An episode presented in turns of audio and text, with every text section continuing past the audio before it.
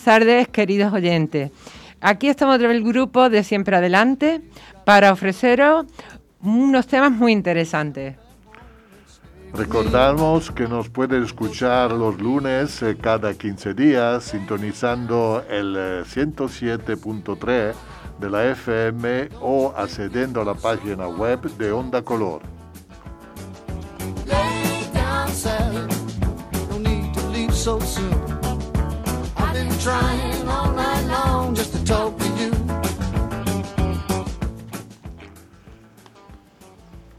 El cuidado del corazón es fundamental para eh, el caracterizar el funcionamiento de nuestro organismo.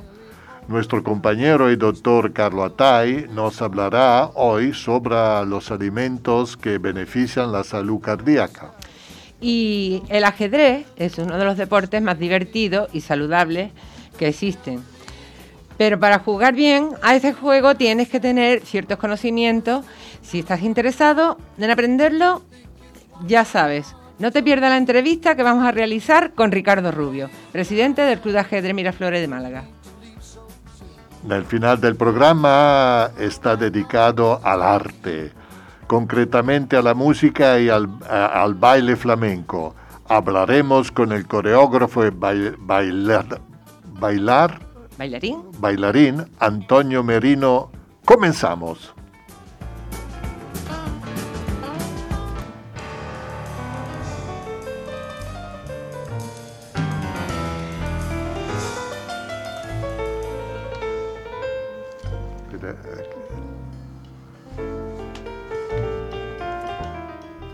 Carlos. Muy buenos días. Carlos, Hola. ¿dónde, estás tú? Pues eh, aquí en labores de salud ayudándole a la comunidad de la, de la tercera edad. Ah, eso te hace honor, mucho honor. Sí, afortunadamente tenemos muchas personas de muy buena voluntad apoyando ahora que lo necesitamos a todo tipo de personas. ¿Y ustedes qué tal están? ¿Qué tal los oyentes? Perfectamente, los oyentes esperemos que todos bien. Les deseamos lo mejor del mundo desde aquí, desde nuestro corazón, el grupo de, eh, de radio de... Siempre adelante. sí, siempre adelante. Bueno, Carlos, hoy nos vas a hablar eh, de algo muy importante, ¿no? De la alimentación para cuidarnos el corazón, ¿no? Ya, puedes, ya puedes empezar, anda. Claro, claro, pues eh, la alimentación es uno de las, eh, de los, vamos a decirlo, de los ejes fundamentales para poder cuidar el corazón y prevenir enfermedades cardíacas o si ya las tenemos, para que esa enfermedad no nos esté dando molestia cada momento. Eh, algo importante es que la gente entienda que no solo es la alimentación, también es la parte mental, eh, no estresarnos demasiado, no mantener mucha ira, mucho mal genio, eh, hacer algo de deporte así sea en casa, en los días lluviosos y no se pueda salir. O sea, hay muchos temas como cuidar el corazón, pero hemos decidido hoy tocar un tema que es muy importante, que es la alimentación, saber comer y de qué manera comer. Y uno de los temas, eh, Francesco, Kira y oyentes, que quiero dejar ya aquí por escrito es que empecemos reduciendo el tamaño de los platos, de las tazas que utilizamos para servir las comidas. Esa sería la primera tarea, haciendo que tengamos unos platos, unas tazas un poco más pequeñas. ¿Por qué esto, Kira? Porque ocurre que cuando nos servimos cualquier cosa en un vaso, en una taza, en un plato, pues entendemos que las cosas no se deben tirar, que la, comida no se debe tirar porque estamos en una situación de no tirar la comida, entonces nos lo vamos a comer todo y de pronto ese todo va a causar indigestión o nos va a causar obesidad. En un platito más pequeño y una taza más pequeña, un vaso más pequeño, pues vamos a comerlo justo, que ese sería mi primer consejo, que va enlazado con el segundo. Porque el segundo, ¿cuál sería? Enseñarnos, y más ahora que estamos más tiempo en casa, a comer cinco veces al día. Entonces, si comemos cinco veces al día, ya pasó esa época de nuestra juventud, de nuestra infancia, en que nuestras madres nos servían unos grandes potajes, unas grandes eh, cantidades de arroz en platos muy grandes y más bien comemos cinco veces al día pequeñas cantidades, o sea, un desayuno, una media mañana, eh, como decimos, un tente en pie, eh, la comida del mediodía, un tente en pie en la tarde y una cena más bien temprano. Y Carlos, además, ah, perdona, además también tendrá mucha influencia eh, lo, que, lo que se mueva una persona, porque si una persona se mueve poquito, tendrá que controlar más la alimentación, ¿no? Claro, y más ahora pues que estamos limitados por, eh, por, este bichito que tenemos y por el clima, pues eh, nos movemos mucho menos, pero tenemos que movernos así sea en casa. Esa es una de las recomendaciones que, todos los médicos, pero que yo le insisto mucho porque yo tengo muchos pacientes de más de 80 años, les digo, mira, en casa, así sea de la puerta de entrada hasta la cocina, date unas pequeñas caminadas varias veces al día. Si no puedes caminar por algún motivo, pues levanta los brazos en tu silla de ruedas, eh, estíralos. O sea, como dices tú, cualquier movimiento va a ayudar que la digestión sea mucho más sana. Y como decimos, si comemos menos, pues la digestión va a ser más rápida y muy importante saber que el corazón eh, es muy amigo del color rojo, por eso lo pintan rojo, no solo por el amor y por los besitos, sino porque el corazón le encanta que tú estés comiendo frutas de color rojo, verduras de color rojo, y que eh, en Andalucía y en Málaga tenemos frutas espectaculares de color rojo, ¿no? Muy cerca de acá, yo te escuché hace pocos días que, que nos contabas en esos viajes que tú nos llevas y que soñamos viajando que las fresas, por ejemplo, muy cerca de Málaga las cultivan. En Andalucía tenemos unas fresas espectaculares. Eh, los tomates, los tomates andaluces son famosos. Entonces eso lo tenemos que incluir dentro de nuestra dieta. Y eh, las uvas, las uvas rojas, que eh, tú sabes que Andalucía y Málaga, en la región de Málaga hay zonas espectaculares de cultivos de vid que tienen gran cantidad de producción de uva roja eh, que son grandes beneficios, beneficiosos de la ayuda de proteger el corazón o si ya lo tenemos enfermo, de que no se nos enferme más. Claro. Carlos, el pimiento, porque tenemos el pimiento verde y el pimiento rojo. Sí, y muy, muy buena aportación, Francesco, porque no solo el color rojo, sino que también todas las frutas y verduras que sean de color verde.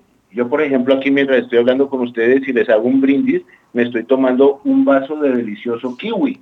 Ese kiwi es beneficiosísimo para el corazón y para todo el sistema circulatorio. El pimentón, como dices tú, todas las hojas verdes, el apio, eh, la espinaca, son maravillosas. Entonces, yo les recomiendo que lo incluyan dentro de las comidas. Y algo muy importante, Kira, es bajar la cantidad de sal que consumimos y podemos condimentar con otro montón de condimentos que también tenemos en la región de Málaga y Andalucía. Claro. También, también la berenjena, el pepino, ¿no? Eso también va muy bien, ¿no? Muy bien. Berenjena roja, verde, ah. es espectacular. el orégano, como yo te decía, el perejil, todo esto que lo tenemos aquí cerca y eso es una gran ventaja que Dios nos ha dado a los habitantes de Málaga y de Andalucía. Claro, y al reducir la sal, pues, pues podemos poner esas hierbecitas que también hacen buena la comida, claro. Ah. Y también ponen ajo, ¿no? El ajo va muy bien, ¿no? Claro, ¿y dónde es que tú decías, Kira, que tenemos un ajo espectacular que nos contabas en días pasados? Eh, sí, claro. un gran cultivador de ajo que tenemos ahí a, a, pocos minutos de, de aquí de Málaga. Eh, el ajo es un condimento espectacular que ayuda a la circulación y a la nutrición. Un buen pescado que también tenemos el eh, mar aquí frente a... Eso que quería preguntarte, ¿qué tipo de pescado va muy bien por, eh, por lo que tiene el problema de corazón, pero también aunque otra persona? cualquier pescado que sea de mar. Es, mucho mejor que esos pescados que cultivan en piscinas cultivadas por empresas o algo así. Piscifactoría te refieres, ¿no? Sí, cualquiera el nombre que tú le quieras dar, pero que sean pescados de mar, eh, eh, pescados en el mar, que sean comida de mar, todo lo que tenga que ver con comida de mar, ayuda a, tanto a los enfermos como a los sanos a proteger el corazón. Entonces tú imagínate un pescadito asadito, con unos ajos al lado, con orégano y perejil, pues mira, ya nos está dando hambre. Pero frito, frito nada. Frito nada. Tenemos que quitarnos esa costumbre eh, muy andaluza de los boquerones fritos, aunque son deliciosos, pues el que sufra del corazón lo va a comer asado, lo va a comer al horno, eh, una sopita de pescado, todo de, de todas estas formas. La patata también puede ser útil.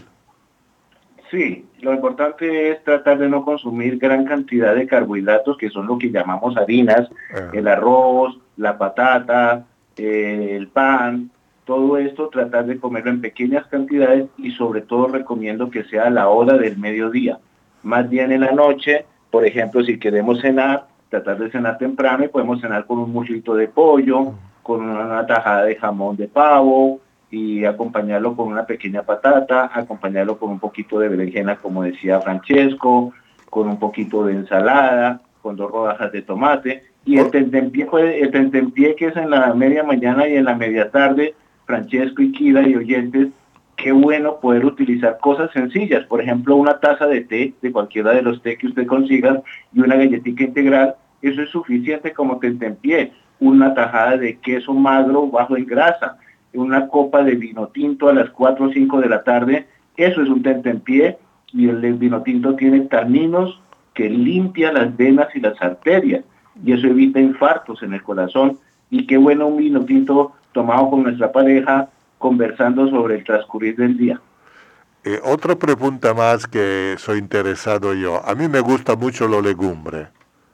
No, tipo el garbanzo, la lenteja, la fava, y toda esta cosa. Eh, ¿Eso va muy bien o tiene limitaciones? Va muy bien, pero hay que saberlas acompañar, Francesco y oyentes, porque la legumbre, tú sabes que todo lo que son las habas, eh, las judías, eh, los garbanzos, las alberjas, son reemplazo de las proteínas. ¿Y cuáles son las proteínas? Pues todas las carnes, carne de vaca, de ternera, de cerdo, de pescado. Entonces, cuando lo combino, pues se puede combinar un pedacito de, de carne de cerdo con un poquito de judías, por ejemplo, pero entonces voy a reducir un poco los tamaños. Por eso yo hablo de los platos pequeños. Claro, claro. Un, un tamaño más pequeño de la, de la porción de carne y, un, y una y una, un tamaño pequeño de las judías o de los garbanzos van muy bien, van muy bien así. Lo mismo los frutos secos, los frutos secos, las nueces. te estaba preguntando los frutos secos. Sí, los frutos secos como las nueces se pueden consumir am- a- en el tentempié. Yo recomiendo 5 o 6 nuecesitas en el tentempié, 8 o 10 uvas, eh, masticarlas, eh, volver a la época en que masticábamos las frutas. Las mandarinas ahora las veo en cosecha por todas partes. Ma- Masticarnos una mandarina a las 10 de la mañana como tentempié, eh, una pera, porque es que ahora nos venden ya todo el licuado, ya todo en zumos, entonces que nos da pereza masticar, no, la masticación ayuda a mejorar la circulación. Quindi una buona masticazione è importante. Súper importante, ¿verdad, Carlos? Y no solo porque los alimentos pues, van a bajar mucho más eh, triturados y más fáciles para digerir, sino el ejercicio, el ejercicio de las mandíbulas al estar ma- masticando ayuda a la circulación cerebral. Es una cosa que acabaron de encontrar un estudio en Inglaterra sobre el tema de la masticación en la edad de la infancia, que tú sabes que los chicos en la edad infantil mastican bastante, así sea chicle o lo que sea, y en la edad ya muy adulta de nosotros, pues se nos olvida, nos da pereza masticar y todo nos lo queremos tomar en bebidas. Pues no, señor, volvamos a masticar y yo recomiendo masticar las frutas. Eh, eh, ti hago una pregunta un poco así, è un poco extraña, no? Una persona che non patece di corazón, ma che però è un mayor, eh, per prevenirlo algo, ¿puede ser útil cogerse un medicinal o es mejor que no? Hablo del adiro, ad esempio. ¿Hablas de qué? Del adiro, del adiro. El adiro es, es como parecido a la aspirina. Ah, ya, ya entendí. No lo aconsejaría, no lo aconsejaría. Para eso tenemos muchos elementos naturales. Para eso tenemos, tú, yo hablaba de la mandarina y la naranja, tú estás ahí, eh, pues son pequeñas cantidades, pero todos los días le estás suministrando, por ejemplo, vitamina C al cuerpo. Si tú aprovechas de que nosotros tenemos 300 días de sol en el año en Andalucía y Málaga, salir a la hora de las 10 de la mañana, pues ahora que llegue la primavera y tomar 10 minutos de sol o en la tarde, tú estás dándole vitamina D, porque la vitamina D es una de las carencias más grandes que tenemos los adultos.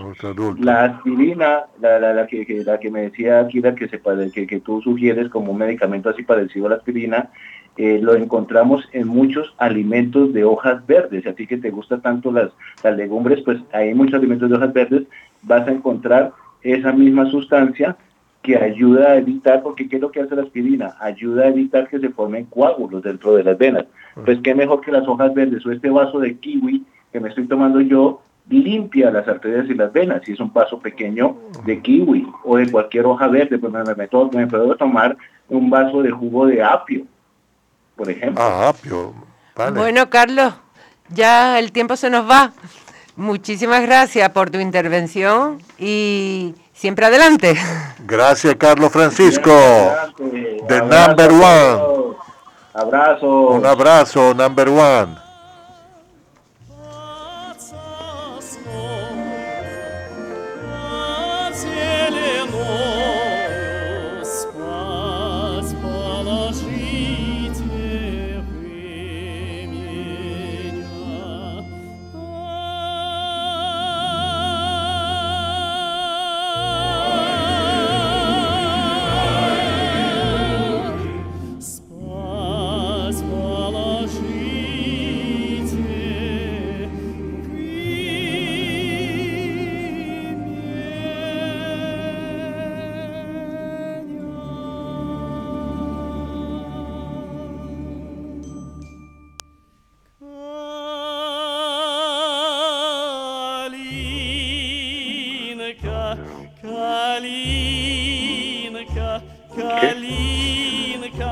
Ricardo Rubio está con nosotros ahora, presidente de los vocales de Monitores de Málaga y presidente del Club de Ajedrez de Miraflores. Hola Ricardo. Hola, buenas tardes. Buenas tardes, ¿qué tal? Muy bien. Mira, vamos a ver, tú no vas a hablar hoy del ajedrez. Eh, ¿Qué es el ajedrez? Bueno, voy a hablar un poquito de los beneficios del ajedrez Por supuesto. Bueno, en la, te, en la tercera edad y también enfocado también el beneficio un poco a, al tema de los niños. Muy bien. ¿Vale? Y, y, bueno, y también un poquito de la situación que vivimos, cómo se está desarrollando el ajedrez en este tipo de pandemia, este tipo de, de confinamiento que tenemos, cómo también se puede disfrutar de, de este deporte y este arte. Pues adelante. Pues mira, eh, quería enfocar principalmente el tema de los beneficios del tema de la ajedrez en la tercera edad, porque es una, ya ha habido estudios, ha habido cosas que, que bueno, hay unos grandes beneficios respecto a las personas mayores, donde bueno ejercitan su mente, se socializan, juegan entre ellos, eh, disminuye un poco el riesgo de depresiones, fortalece un poco la salud mental, se encuentra más bueno, útil no, sino se pueden, yo digo, ejercitar un poco entre ellos. Y, a su memoria te refieres y eso, claro. La memoria, tiene una beneficio mental bastante y bueno, tiene una interacción entre, entre ellos mismos y su cerebro practica constantemente lo que se puede decir que a esa edad se vuelven pasivos eh, mentalmente, ¿no? Pero bueno, ya está demostrado que ayuda mucho en ese ámbito y es que, bueno, igual la situación que vivimos, que todo está cerrado, como digo, pues incluso en la residencia y todo eso se, se hace mucho.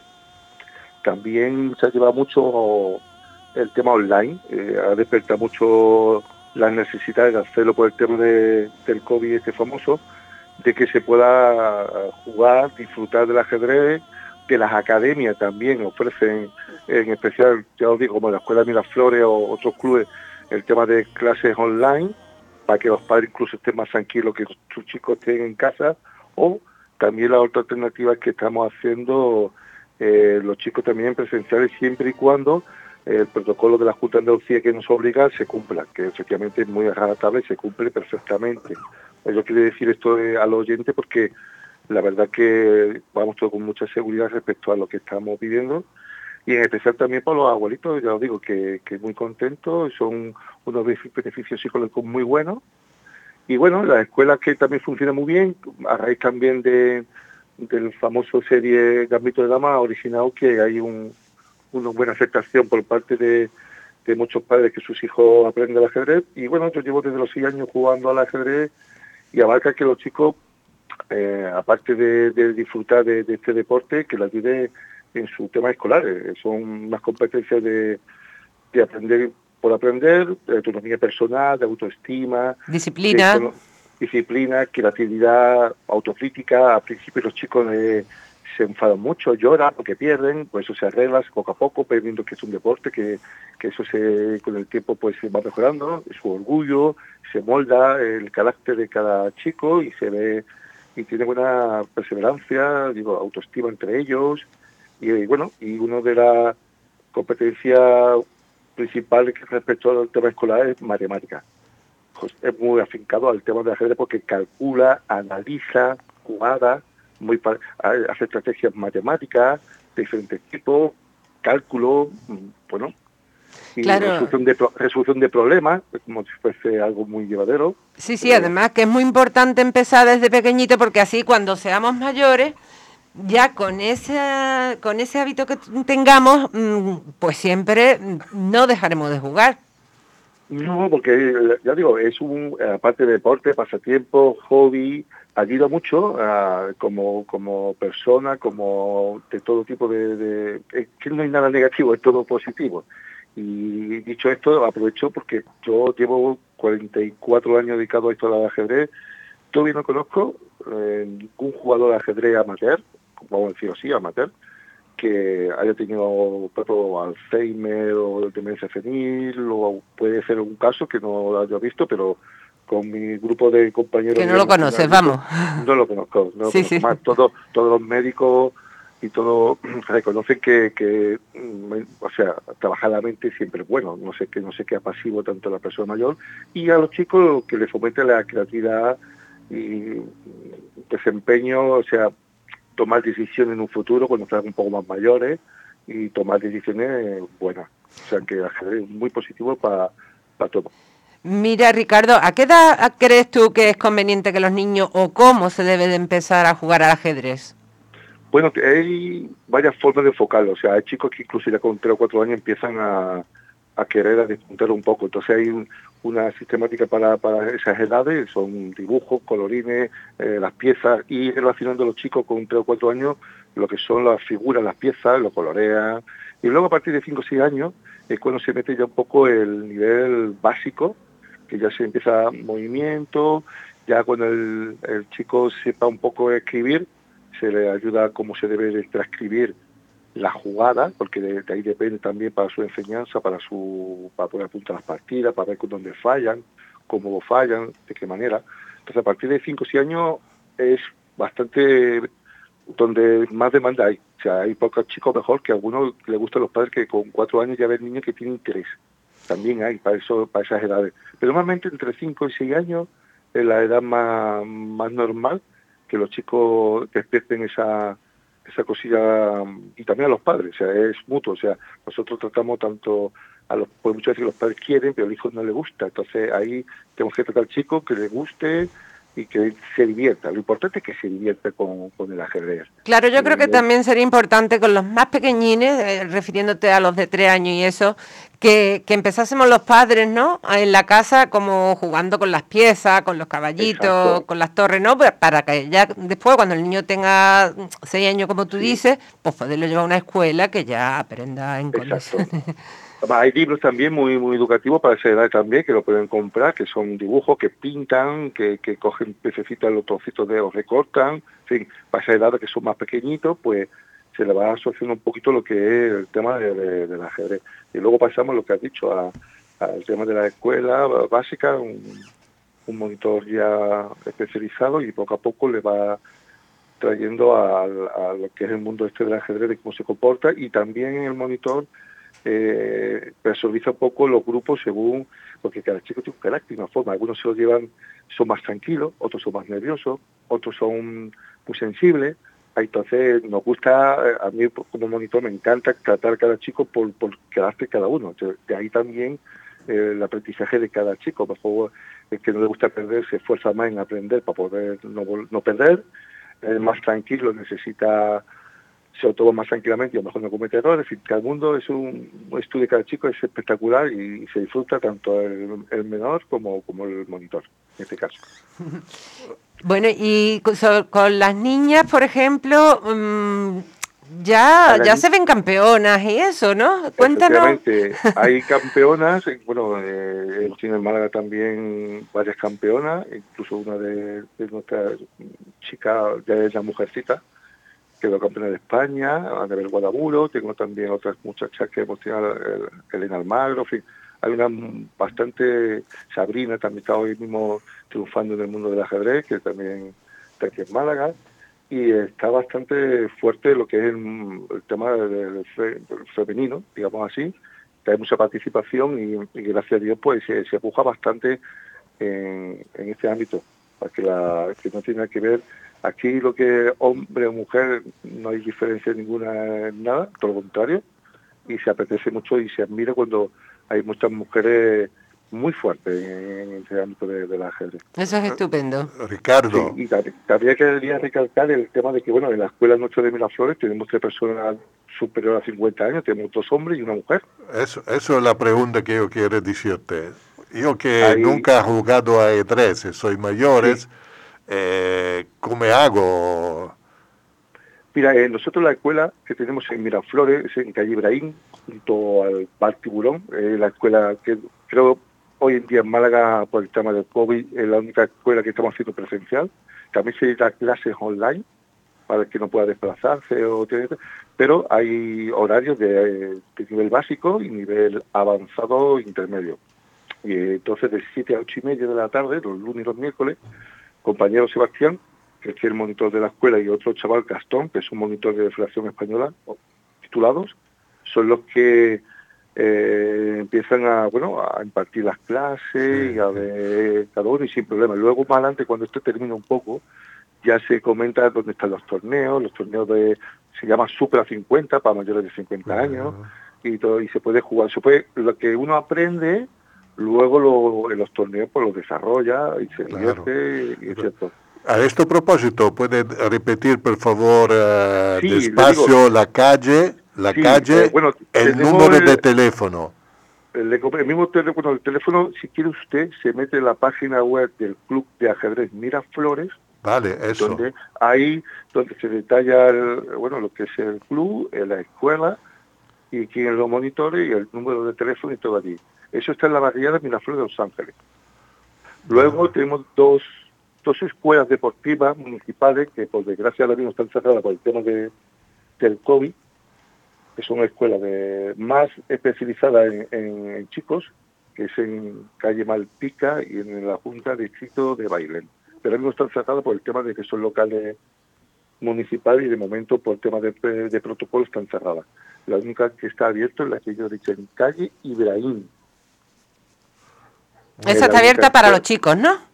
para los chicos y para los adultos. Y adultos también. Tengo, ahí tres personas adultos que dan clases de 7 a 8 y media de la tarde los lunes y los miércoles. El, compañero se llama Sebastián, se puede visitar allí, eh, dar un par de clases para probar, que eso no es obligatorio llegar y... Sí, claro, porque habrá personas que le gusten más, otras menos y siempre es bueno probar. Siempre, es bueno que una semana o dos o tres clases que prueben, si les gusta, pues ya... Continúan que continúe o no continúe, si le gusta el, tema. Y, bueno, y Ricardo, tengo, tengo una curiosidad.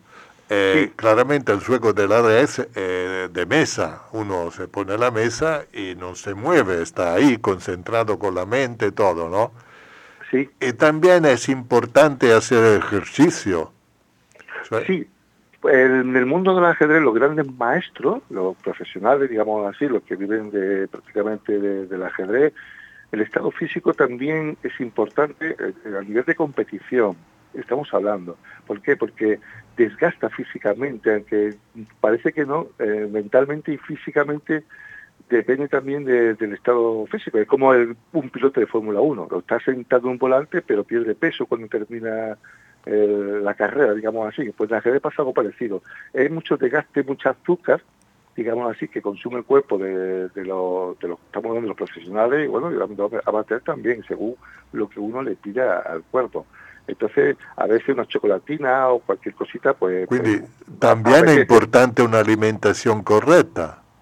Sí, sí, pero eso ya para el tema profesional. Nosotros... Sí, no, y claro, yo estoy hablando así de, de, de así profesional, espontáneamente. Sí, sí, profesional tienen que hacer su ejercicio diario, su estar en forma, digamos así, porque tanto la mente como el cuerpo tienen que estar unidos físicamente correcto para poder dar un, un paso más hacia adelante a la hora de, de- porque agota, o sea, yo empiezo una partida a las 10 de la mañana y termino a las 2 de la tarde agotado.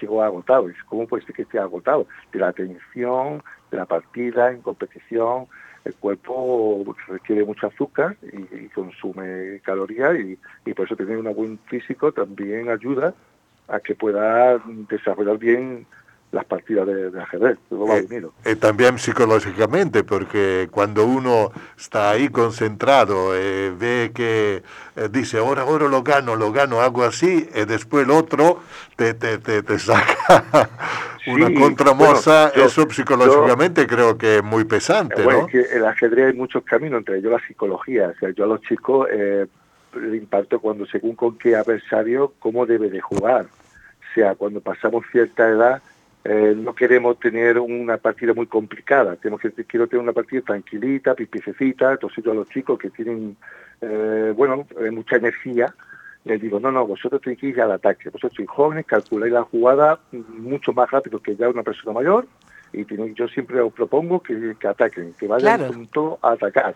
Y entonces, claro, cuando ve el, eh, la persona más dice, no, yo quiero tranquilo, el otro quiere, entonces ahí está la partida, el- el- lo que es lo bonito de una partida, entonces cuando hay sacrificios de material, la persona mayor dice, ¿será correcto? ¿Está bien lo que me ha hecho? Entonces se divierte cuando yo cuento esta anécdota a los chavales, pues mira, según con qué adversario juega, porque hay competición por edades, que son según los años, tú juegas con los mismos que tienen tu misma edad, o libres, o sea, puedo jugar un chaval de, de 8 o 10 años, puedo jugar con una persona de 20, 30, 40, 50 o lo que sea. O sea, Por supuesto, es un claro. torneo, son torneos libres.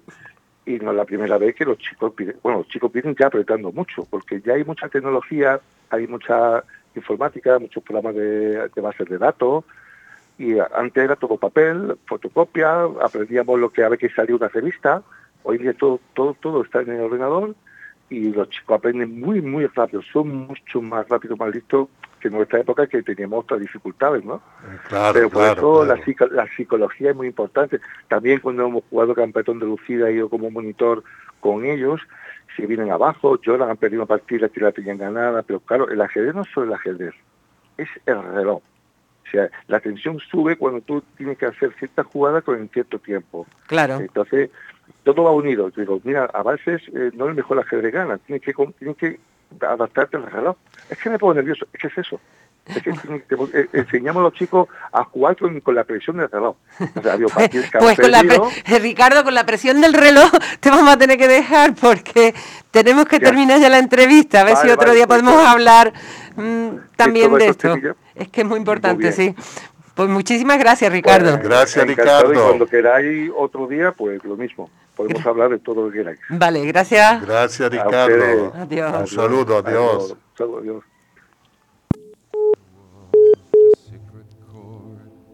that David played and it pleased the Lord. But you don't really care for music, do you?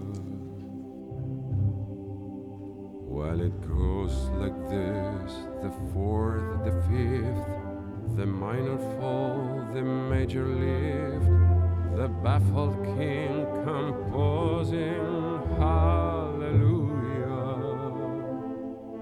Hallelujah.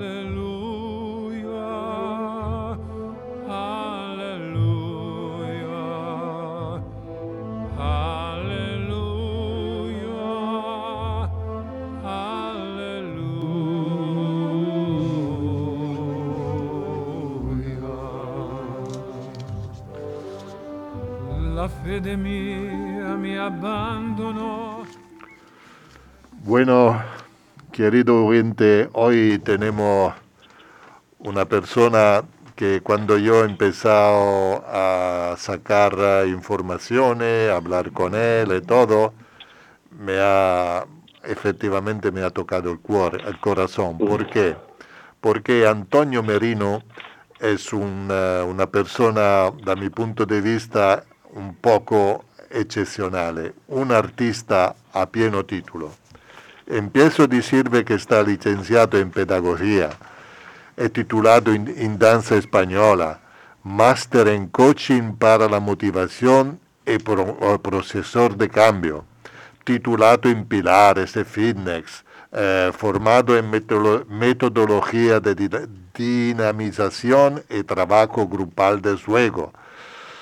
Y aquí sale el artista, primer bailarín de la compañía del pianista Manolo Carrasco, bailarín solista del Ballet de la Zarzuela de Madrid, bajo la dirección de Goyo Montero y Sara Lesma.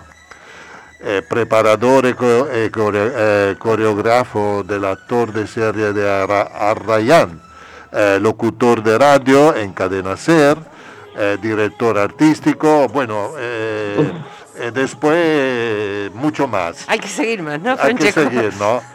Antonio. Muy buenos días, Francesco.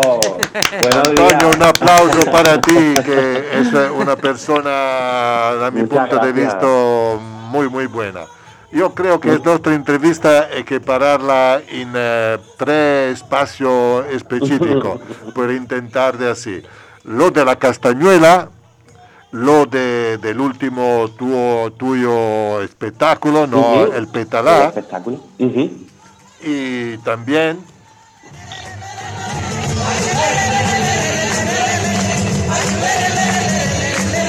Ay, qué bien, ahí se está escuchando la petalá. Eh, ve, ve, que he visto en la petalá. Y después, al final, eh, yo tengo un mensaje donde tú eh, parece que da clase de baile gratuitamente, ¿no? También, también. Bueno, eso. ahora empezamos, empezamos con la castañuela. ¿Qué haces tú con la castañuela? Que yo te, te, te he escuchado tocando la castañuela y mira, eh Ay, por favor, sí, yo adoro las castañuelas. Eh, mira, yo tengo una pequeña colección de castañuelas. Mi, mi, compañera Kira, también ella, aquí, aquí no, las mujeres aquí en Málaga están enamoradas de la castañuela. De, la castañuela. Bueno, primero daros las gracias a ti y al programa por contar conmigo y abrir esta pequeña ventanita para que podamos charlar, que me apetecía mucho, os sigo, de vez en cuando os escucho y, estáis haciendo un trabajo precioso. Me habéis puesto muy colorado, muy colorado, pero bueno, la verdad que tuve mucha suerte en mi época y pude hacer de todo. Lo que me preguntáis, el tema de la castañuela. ¿Quién no está enamorado de la castañuela? Cualquier persona, eh, sobre todo aquí en Andalucía, eh, nos encontramos que en cualquier sitio, en cualquier casa, bueno, pues se, se toca las castañuelas. Y un poco aprovechando eso, Francesco, pues mmm, estamos haciendo la terapia con las castañuelas, un programa que se llama Castañuelas para la Salud, bueno, el cual está muy indicado para todas esas personas que sufren, ¿verdad?, esta enfermedad invisible, la fibromialgia. También está muy indicado para temas de artritis, de artrosis, de reuma, de poca movilidad en los deditos. Y también está muy indicado en estos momentos en los que estamos viviendo tan complicados para subir un poco la energía. Está indicado para gente que tiene un poquito de ansiedad o un poquito de depresión, porque hacer un instrumento tan lúdico y junto con la música, bueno, pues hacemos, como diría Santa Teresa, que se eleve el alma a través de las castañuelas.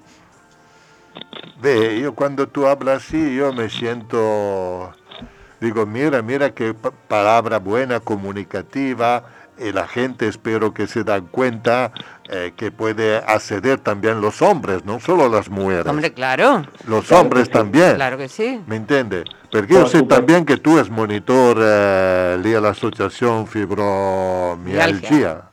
Y la síndrome bueno, sí. de fatiga crónica, ¿no? Eh, no somos estuve... invisibles. Eh, aquí Eso tú, es. pienso que das clase, la castañuela será importante. Después tú, eh, pedagogia, la pedagogia, eh, educar la persona, ¿no? Eso es. Bueno, estuve un tiempo en la Asociación eh, de Fibromialgia No Somos Invisibles, al cual desde aquí les mando un saludo y un beso muy grande.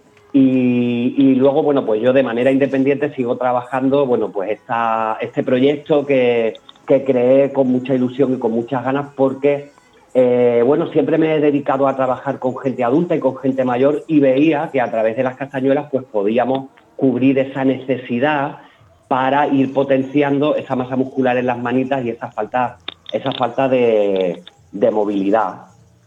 Eh, Eso es muy Sí, importante. sí. Eh, Lo del tema de, de la pedagogía que, que me decía, Ah. Francesco, no, no me acuerdo del nombre de tu compañera, soy muy malo con los Kira, nombres. Kira. Kira, encantado, Kira. Tanto gusto. Francesco y Kira, tenemos la suerte, los malagueños, bueno, ya sabéis que yo no soy de Málaga, soy de un pueblecito de Córdoba, Peñarroya, Pueblo Sí, Nuevo, andaluz, andaluz siempre. pero, pero malagueño totalmente ya de adopción.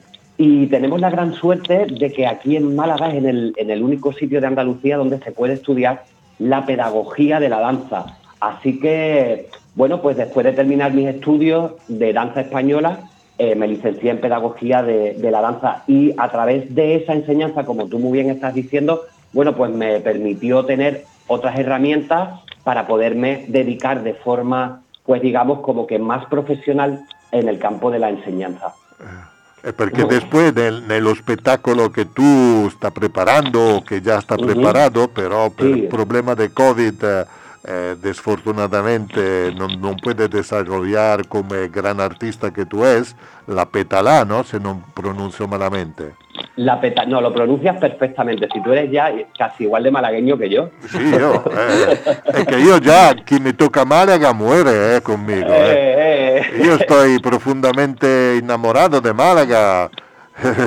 Eso en, es. Málaga nos, en Málaga nos cuidan mucho y aquí se bebe muy bien. Y tenemos una luz y un clima que es maravilloso. Esatto, e di Andalusia in generale. Sí, es verdad. Allora- Pues el, el- el espectáculo de la petalá. Eh, eso, era- eso está mucho baile, eh, la la- la- el mantón y todo, ¿no? Eso Toda es. esta cosa. Explícanos Es una- un poco de esta cosa que a mí me encanta porque te vi, ¿no? Ujú. Ha visto alguno tu video, ma a parte vi, yo te vi al Coralón de Santa Sofía, se non erro. Ujú. Y ahí te vi bailando una cosa, bueno, no sé, no lo sé. Justo, mirar, yo soy mm, muy cristiano y extremadamente mariano. Entonces el espectáculo de la petalá está dedicado y, y, bueno, e inspirado en la vocación de la Virgen de la Esperanza. En, esa, en ese show de la petalá, eh, yo imagino que vosotros sabéis lo que es una petalá, ¿no? Hombre, Una claro, petalá- por todas las Sí, calles. ¿no? Aquí de Málaga. una, una malaguena al 100%. Yo no, Ay, petalá en 99, Málaga, en la Semana Santa. 100%. Eso es, Sí, eso sí, es. sí. Pues yo quería hacer un símil con esa petalada, porque a mí en esas flores que se tiran por los balcones cuando pasan nuestras imágenes, yo creo que van trabadas y prendidas muchas oraciones y muchas gracias y también mucho pedir. Entonces quise un poco, bueno, pues hacer un simbolismo de esa petalada dentro de mi obra. Por eso, en el espectáculo, todo lo que llevamos son marchas de Semana Santa llevadas a la danza española. Y como bien está diciendo Francesco, pues utilizo elementos como la castañuela, el mantón y la capa. Qué bonito, qué bonito.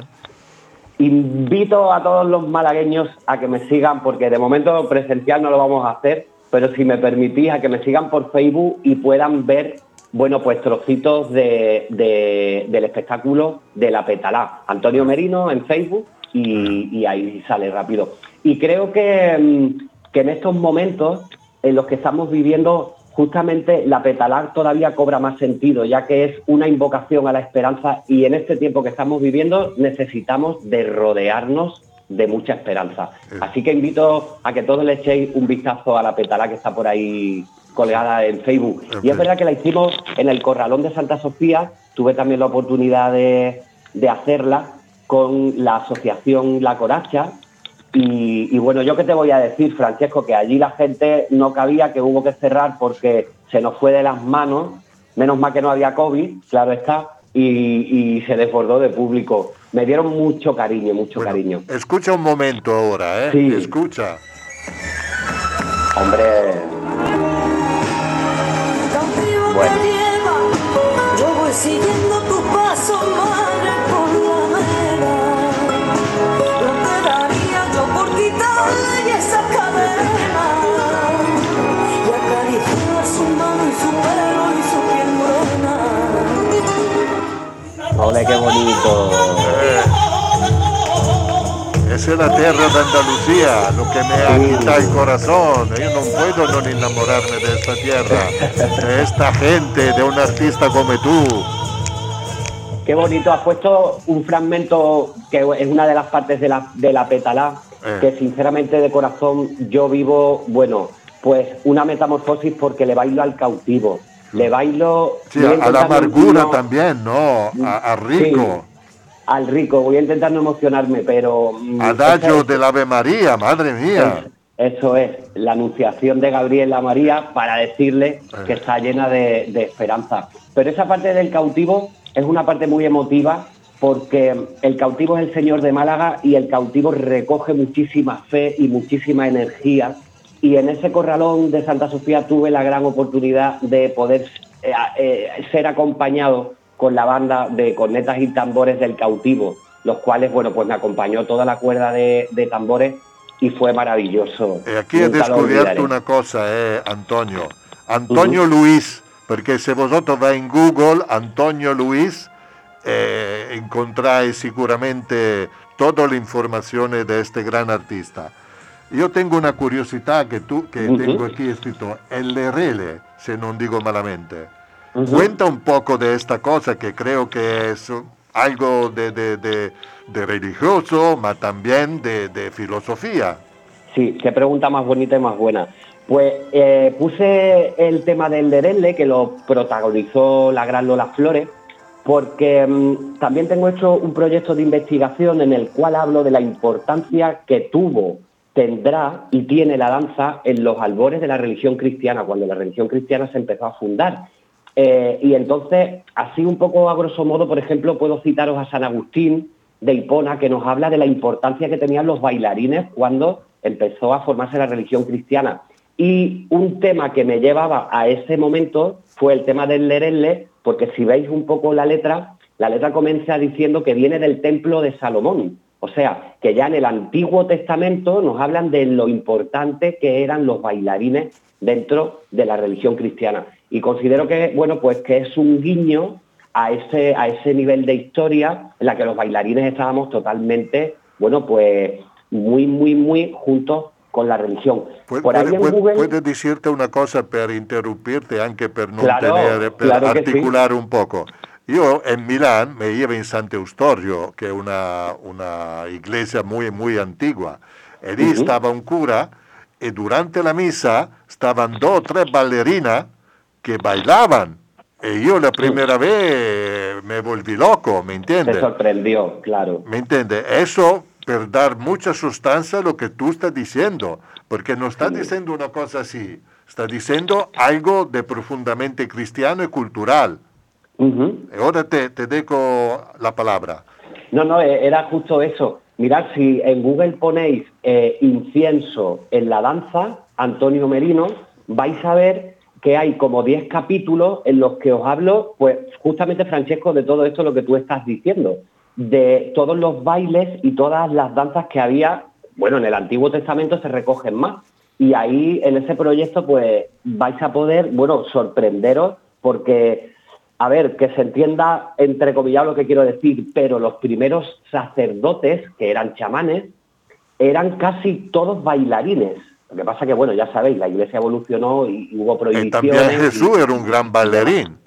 Pues sí, justo en la última cena hubo una gran danza circular. Eh, eh, claro, hay que saber sí. alguna cosa, porque la gente piensa que así, pero Jesús era un grande bailarín. Sí, sí que... Y que también, verdad. y también era uno que le gustaba el vino, la buena comida, le gustaba estar con la gente, con los niños, con todo. Esa es, la verdad. grandeza de Jesús. También todo lo que, que ha dicho, que ha hecho. ¿eh?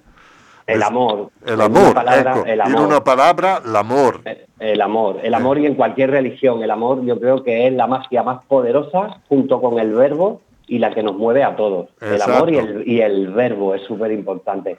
Pues sí, en la última cena danzaron en círculo, cogidos del dedo meñique.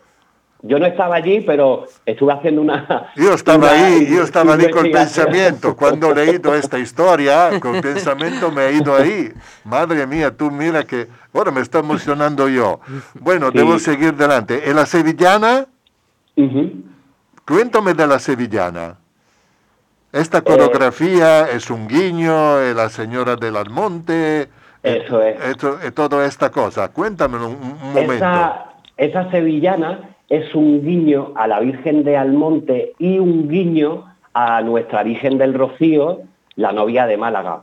Entonces, eh, también, también tenía que estar ahí esa luz y, y sobre todo esos sonidos que nos, que nos llevan al rocío, que también es otra forma de orar y otra forma, bueno, pues de hacer religión y sobre todo de hacer catequesis. Entonces también ahí cuento con un gran pitero como es Antonio, mm, que es una maravilla tocando la flauta y el tamboril. Bueno, escucha, e per terminare ora, eh, Mhm. dire che tu stai dando clase di forma gratuita con ProSalud, no? Sí, tenemos... Paso doble, charleston, bachata, valser, Vals, sal- sí. tango. Y además os animo, os animo. Ah, tenéis que exacto. tener dos requisitos solo, tener más de 55 y residir en Málaga. Exacto. Y nada, rellenando la, la solicitud, pues podéis participar en nuestros talleres online. Scusa, la Entonces, solicitud dove se, dove se saca?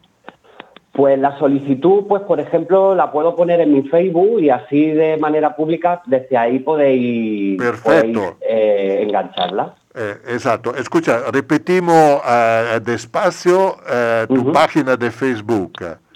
Antonio pues. Luis Luis Me- Merino Merino, el segundo apellido, eh, Pérez, Pérez. Antonio Luis Merino Pérez y entre paréntesis, bueno, vais a ver de forma cariñosa que viene mi, mi nombre artístico Sí. que es el, el cachorro. el cachorro, sì, io l'ho leído todo eso. è che Antonio, per hacerte pregunta, beh, ha studiato un poco, eh, Eh, perché dico, qui sto davanti a un grande artista, non quiero, eh, devo hacerle pregunte inteligenti, devo, eh, eh, perché eso è lo che después eh, eh, saco provecho tú y yo ah, dando esta información a todo nuestro oyente, en particular a mi compañera Kira, que está, enca- que está Sí, sí, sí, sí. encantadísima de todo Estoy eso.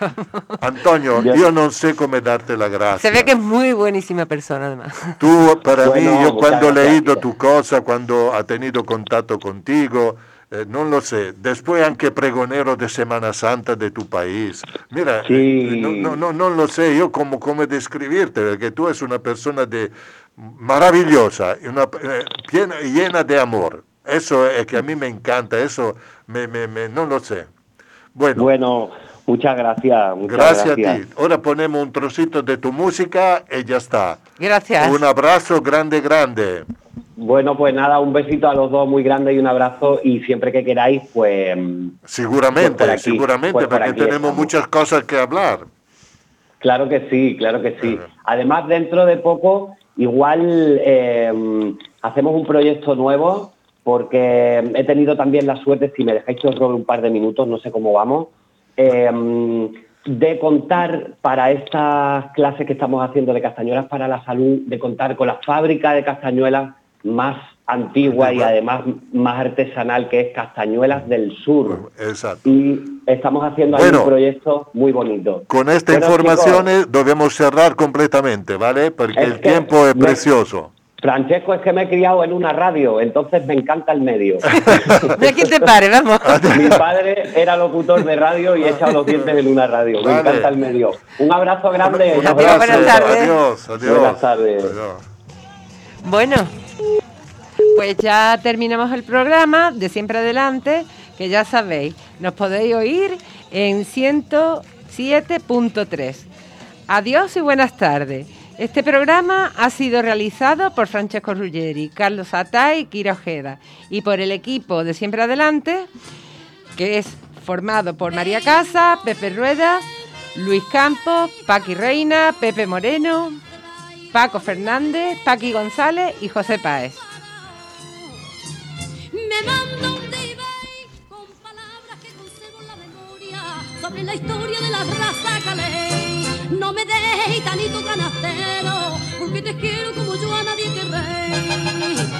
Lo mismo que soy, lo mismo que soy, y una